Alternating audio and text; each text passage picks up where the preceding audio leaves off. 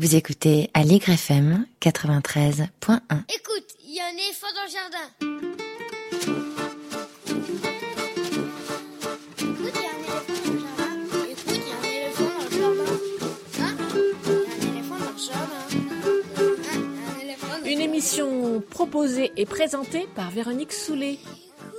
Écoute,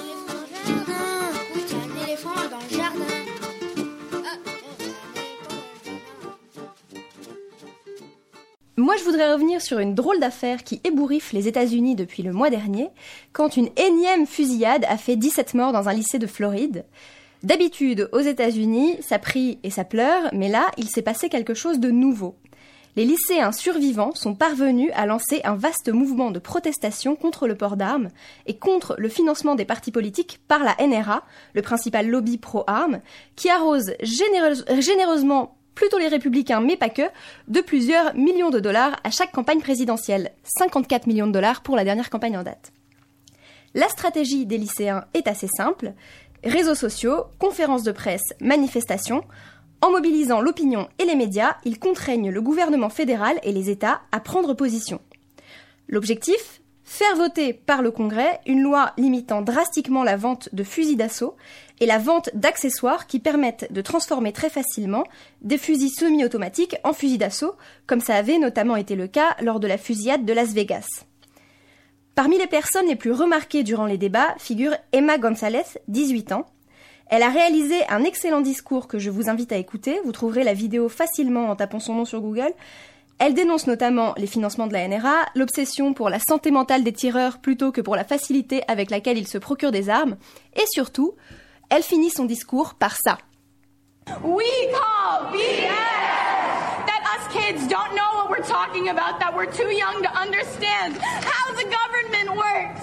We call BS. If you agree, register to vote, contact your local congresspeople, give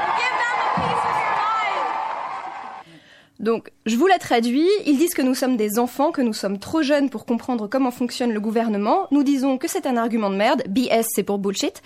Inscrivez-vous sur les listes électorales et contactez vos représentants.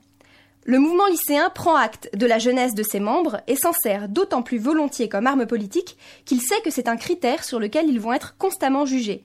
C'est suffisamment rare pour être souligné. Dans cette lutte, ce sont les adultes qui sont invisibilisés que ce soit en tant que victime, il y a eu trois adultes tués durant cette fusillade, ou en tant que militant politique.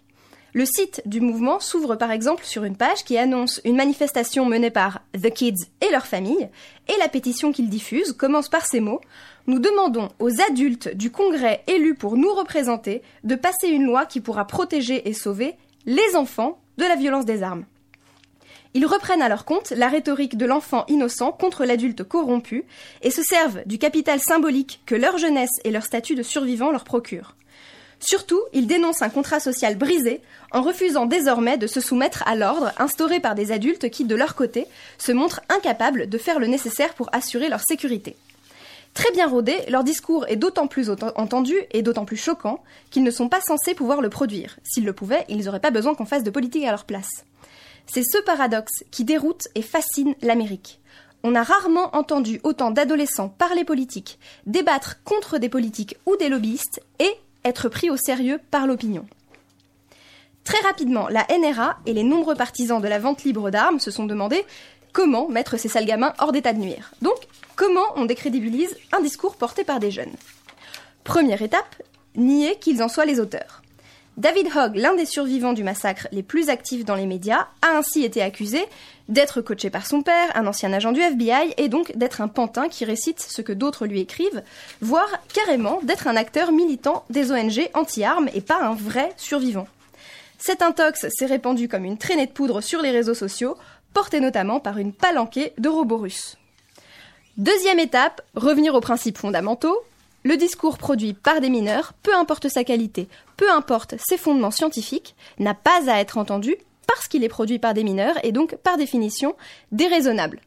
Le plus bel exemple d'agisme décomplexé de ces derniers jours a été prononcé par Elizabeth Porter, c'est l'équivalent d'une députée républicaine de Floride. Je vous invite à l'écouter. We've been told that we need to listen to the children. I do what the children ask. Are there any children on this floor? Are there any children making laws? Do we allow the children to tell us that we should pass a law that says no homework? Or you finish high school at the age of 12 just because they want it so? No. The adults make the laws because we have the age, we have the wisdom, and we have the experience. Voilà, donc elle est fabuleuse. Elle dit, on nous a dit qu'il fallait écouter les enfants et faire ce qu'ils demandent. Et elle est, elle est euh, à l'Assemblée. Elle dit, est-ce que vous voyez des enfants dans cette salle? Est-ce qu'on autorise les enfants à nous dire de faire passer une loi pour supprimer les devoirs ou pour arrêter l'école à 12 ans? Non, les adultes font les lois car nous avons l'âge, la sagesse et l'expérience. Il est à noter que l'argument de l'expérience ici a volé en éclats précisément parce que ces jeunes sont les survivants d'une fusillade de masse et qu'ils ont donc potentiellement plus de légitimité à parler du sujet que des politiciens protégés par des gardes du corps. Troisième étape, faire le procès des jeunes en tant que jeunes. La porte-parole de la NRA, confrontée à Emma Gonzalez, l'adolescente dont je vous ai parlé tout à l'heure, lors d'un débat télévisé, a commencé son allocution en condamnant quiconque voudrait la réduire au silence ou la critiquer à cause de son âge. C'est vous dire à quel point c'est un élément essentiel du débat et à quel point ces arguments d'autorité peuvent désormais se retourner contre ceux qui les utilisent. Cependant, tout le monde n'a pas la finesse d'un porte-parole de la NRA. D'aucuns, comme Donald Trump, ont accusé les jeux vidéo et transformé les tueries de masse en spécificités juvéniles, à grand renfort de psychologues qui nous expliquent que tout ça c'est biologique, c'est parce que le cerveau des adolescents n'est pas encore assez mûr. Bien sûr, l'âge moyen du tueur en masse américain, c'est 33 ans, avec une grande majorité des tueurs ayant entre 20 et 49 ans. Bien sûr, la quasi-totalité des tueurs en masse américains sont des hommes, et on se demande comment les adolescentes se débrouillent avec leur pauvre petit cerveau pas fini pour ne tuer personne. Bien sûr, un tiers des armes ayant servi à réaliser des fusillades ont été acquises illégalement par les tueurs, et donc la question n'est pas tant de savoir qui a le droit d'acheter des armes que comment faire diminuer le stock. Bien sûr, les enfants meurent davantage tués par l'arme d'un membre de leur famille que lors de fusillades scolaires, et il ne se passe pas une semaine sans qu'un tout jeune enfant américain ne tue quelqu'un parce qu'on a laissé traîner un revolver près de lui. Bien sûr, ne l'oublions pas, les premières victimes des armes à feu aux États-Unis sont des hommes adultes, même si nous nous penchons bien plus volontiers sur les cadavres des enfants. Mais avouez qu'à trop regarder les faits, on risquerait d'en oublier les préjugés. Alors, qu'est-ce qu'ils ont proposé en Floride? Parce qu'il fallait bien qu'ils fassent quelque chose.